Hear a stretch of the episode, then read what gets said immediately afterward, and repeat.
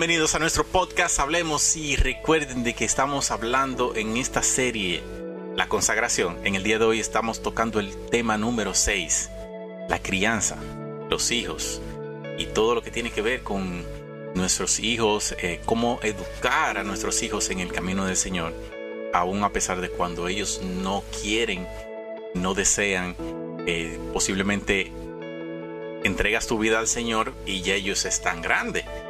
Y aquí tenemos a los chicos de Hablemos Podcast disponibles para dar su punto de vista de cómo nosotros podemos instruir a nuestros hijos en el camino del Señor. ¿Cómo están chicos? Bien, bien, bien, gracias a Dios. Todo bien de este lado, hermano Raibel Figuereo siempre tranquilo. Raimil Pérez con ustedes. En la casa, eh, disfrutando estos 21 días. Estos 21 días. Rey, que empiece. Bueno, yo creo que eh, un punto especial o, o, ¿cómo lo diría? Importante es la intencionalidad y que nuestra relación con el Señor debe ser real. Porque muchas veces nosotros tenemos muchas expectativas de nuestros hijos, pero mientras tanto nosotros no, no cumplimos con ellas. O sea, queremos que nuestros hijos a veces se comporten o actúen de cierta manera, pero nosotros somos los primeros que muchas veces rompemos esa, esa regla. Sí. Entonces, uh -huh. me imagino o, o pienso que en, en la crianza de nuestros hijos debemos comenzar nosotros analizando nuestra vida y si nosotros, nuestra relación con, del, con, con, Dios es genuina y es verdadera y si ellos la están viendo, porque nuestros hijos eh, nos imitan. Aunque nosotros no nos demos cuenta, ellos copian todo nosotros. Y muchas veces las cosas que nosotros le corregimos a ellos. Son cosas que ellos han copiado de nosotros. No sé qué ustedes piensan de eso. Sí, yo creo que es así. Yo creo que es así sin duda alguna, como mi hermano Eric dice.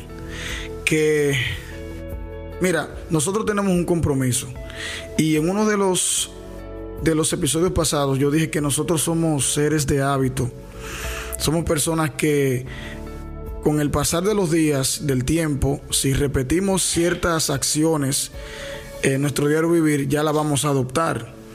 Entonces, uh, si uno desde a, a, nuestros hijos desde pequeños en, en, cada circunstancia es distinta pero creando una circunstancia en la que nosotros estamos en el evangelio nuestros hijos nacieron ya nosotros estando en el evangelio pues nosotros tenemos el compromiso de desde pequeños enseñarlos a orar eh, tener un tiempo con ellos o por lo menos de, de, de lectura de la palabra eh, o, uh -huh. o, por lo menos si ellos no saben leer, que ellos te vean a ti. Bueno, papi siempre yo lo veo con ese libro en la mano.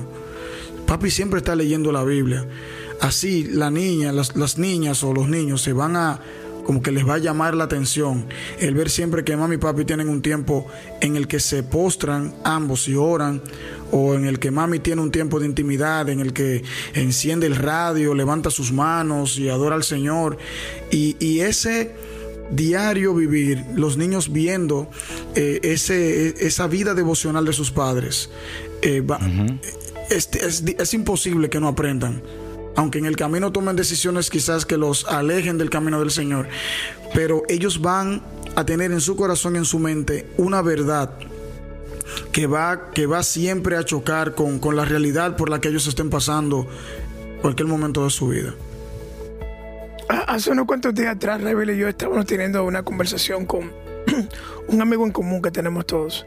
Y él estaba diciendo, o sea, a mí me criaron en la iglesia y eso funcionó conmigo. Y es una gran prioridad que los hijos míos crezcan dentro de la iglesia. Él decía este comentario, puesto que ellos ya han emigrado fuera del país. Y, y Rebel hizo la pregunta que qué tan primordial era en la iglesia en, esa decisión que ellos tomaron. Y él había, él había dicho que antes de que ellos emigraran del país, ya ellos habían buscado la iglesia donde ellos iban a estar. Porque para él era muy importante que, sus hijos crecieran dentro del, dentro del mismo ambiente en la cual él creó. Y él atribuye que el hombre que él es hoy, fue porque fue forjado dentro de la educación cristiana. Entonces, y es un tremendo hombre, un tremendo hombre de Dios, y la cual nosotros, yo personalmente lo uso como referencia para muchas cosas personales. Entonces, eh, cuando tú ves que él tiene esa dedicación y ese enfoque que Él ha consagrado su vida para Dios y Él quiere brindarle la misma oportunidad a sus hijos para que crezcan en el mismo ambiente en la cual Él hizo. Eh, es una dedicación tremenda porque eh, de una forma u otra, aunque quizás a veces muchas personas piensan que, que quizás los niños no son, eh, qué sé yo, no tienen la edad adecuada para empezar a instruirlo en ciertas cosas de lo que es nuestra rutina cristiana, ellos están ahí, están pendientes y mirando y prestando atención. Y una cosa, ellos aprenden. Y se lo digo porque tengo el hijo mío de dos años y ya todos los días en la noche él se me tira, papá, ahora, ahora. Y se tira y él mismo se, se arrodilla en la cama y hace su oración. O sea, esa consagración que nosotros tengamos se le está pasando a ellos y ellos lo están aprendiendo por el testimonio que nosotros estamos dando enfrente frente de ellos. Sí, chicos, ustedes saben que al momento de cuando una persona entrega su vida al Señor y ya es una persona realizada, eh, me refiero a que son personas que ya tienen su hogar con varios hijos en, en la casa, y posiblemente o en la mayoría de los casos es uno de los padres el cual se entrega su vida al Señor. Entonces vemos de que es una lucha. Los padres o el padre en, este, en esta ocasión o la madre me imagino que su deseo es de que sus hijos sirvan al Señor y su esposo juntamente. Pero vemos de que es una lucha y veo desde hace mucho tiempo eh, dos puntos de vista.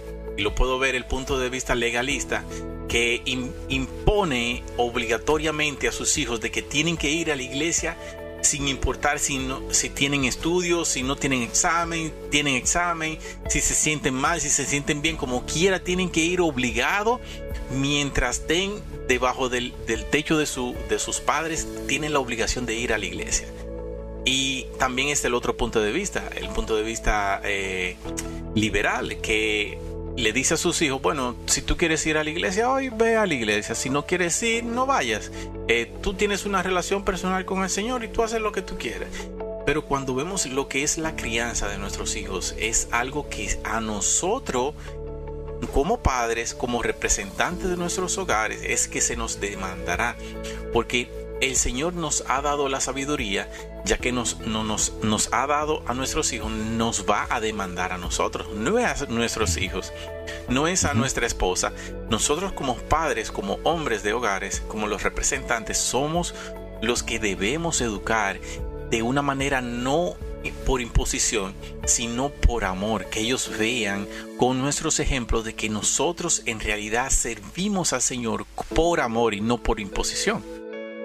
Así es, y, yo pudiera agregar, todos nosotros conocemos, perdón, el, el, versículo eh, o el verso en Proverbios 22.6 que dice, instruye al niño en su camino y cuando fuere viejo no se apartará de él. Y lamentablemente muchas veces este, esta lectura se malinterpreta porque pensamos que eso implica que el que nosotros instruyamos a nuestros hijos es automático a que nuestros hijos van a ser creyentes. Y la realidad es, mis hermanos, que la salvación de nuestros hijos está en la mano del Señor. Amén. así es. Pero, pero eso no implica que nosotros nos vamos a desocupar de nuestra responsabilidad como padres. Entonces, yo soy de, lo, de la escuela que piensa que mi hijo, mis hijos tienen que estar conmigo en la iglesia sea lo que sea, mientras ellos estén en mi casa, tienen que estar conmigo.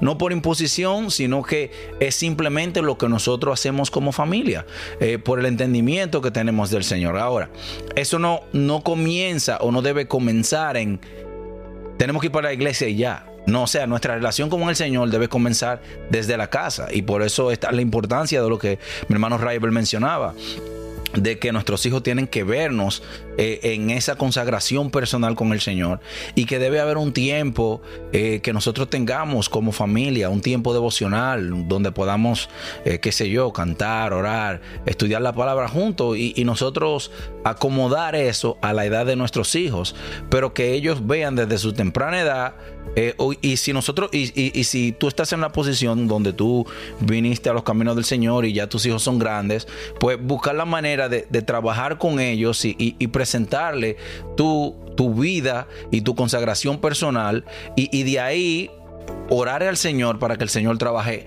en ellos. Chicos, ¿cómo manejamos los desafíos y conflictos familiares desde una perspectiva cristiana. Eh, porque vemos aquí en nuestra sociedad que nuestros hijos van a estar en un peligro dentro de todo lo que incluye la sociedad, sea sexo, alcohol, eh, las fiestas, eh, toda esta nueva ola que hay de imposición o de ser tú mismo, vemos de que todo eso va a influir en nuestros hijos, pero ¿cómo nosotros podemos mantener y estar seguros, confiado en el Señor, no en nuestras, en la manera de cómo lo hacemos, sino confiados en el Señor a través de estas diferentes olas de peligros hacia nuestros hijos? ¿Cómo ustedes podrían responder a eso? Yo creo que cuando el padre tiene identidad de quién es, él le puede pasar esa identidad a su hijo. Ustedes se habían imaginado de que Sara, la mamá de Samuel, hubiese dejado, hubiese dejado que Samuel haga lo que ella, lo que él hubiese querido, cuando él fue dedicado para el servicio del Señor. Él lo afrentó, ella lo afrentó y me imagino que pudo confrontar cualquier desafío en aquella sociedad, recordándole a su hijo quién era él. Si hubiesen imaginado si María hubiese dejado que Jesús, después de haber sido consagrado y presentado delante del sumo sacerdote de aquel tiempo, hubiese hecho lo que él hubiese querido como los impulsos de niño, quizás no tenemos una historia de un Jesús a los 12 años en el templo. O sea, nosotros enfrentamos los desafíos recordándole a nuestros hijos que ellos han sido herencia y promesa de parte de Dios para nosotros. Y que nosotros un día tomamos la decisión de llevarlo a un altar que me imagino que aún nosotros aún seguimos haciendo esas prácticas. Llevamos a nuestros hijos a la iglesia y delante de un público y testigos y otros testigos que vienen, los presentamos en dedicación al Señor. Entonces, es nuestra responsabilidad de nosotros instruirlo como esa ofrenda que nosotros lo traímos delante de Dios. Entonces, los desafíos sencillos, o sea, eh, si el, joven, eh, perdón, si la ley allá afuera dice, no, que tú ahora te vas a llamar, tú, tú, puedes ser cualquier sexo que tú elijas, cualquier gender que tú elijas ser. No, nosotros estamos claros, o sea, nosotros te dedicamos al Dios que creó dos el, dos sexos, masculino y femenino. Entonces, yo, puedo, yo voy a destruir en mi casa cualquier tipo de conflicto basado en la identidad que yo entiendo que tengo en Dios y la que yo entiendo que Él ya decretó sobre mi hijo. Porque eh, recuerden, señores, todo lo que tenemos primogénito, la Biblia dice, primogénito es de Dios. Eso no lo digo yo, eso lo dice la Biblia. Como primogénito que abre matriz es del Señor. Entonces, nosotros como padres tenemos que dejar como ese tipo de, un poquito como ese derecho de, de, de, de, ownership, como que es mío. Los hijos son míos. No, señores, los hijos, los hijos son una herencia que el Señor nos dio a nosotros para Dios seguir instruyéndonos y enseñándonos cómo ser mejores mayordomos de las cosas que Él nos da a nosotros. Entonces, yo creo que eso es una de las cosas que nosotros podemos eh, confrontar eh, con la crianza y, ese, y esa consagración, enfrentar los problemas del día de hoy, recordándole a nuestros hijos quiénes son ellos en Dios. Ah, y aparte de eso también, tú sabes que una de las cosas más poderosas para nosotros poder contrarrestar todas esas falsas falsas verdades, por así decirlo, o falsas creencias del mundo, es con la verdad. La verdad de Cristo está contenida en su palabra. Entonces debemos educar a nuestros hijos con la verdad. Debemos enseñarle a nuestros hijos y ayudarlos a interpretar lo que dice la Biblia. Entonces, si nosotros diariamente los instruimos, les enseñamos, mira, la Biblia dice, honrarás a tu padre y a tu madre, la Biblia dice, ama a tu prójimo como a ti mismo, y un sinnúmero de cosas que la Biblia te va enseñando para tú ponerlas en práctica en tu diario vivir.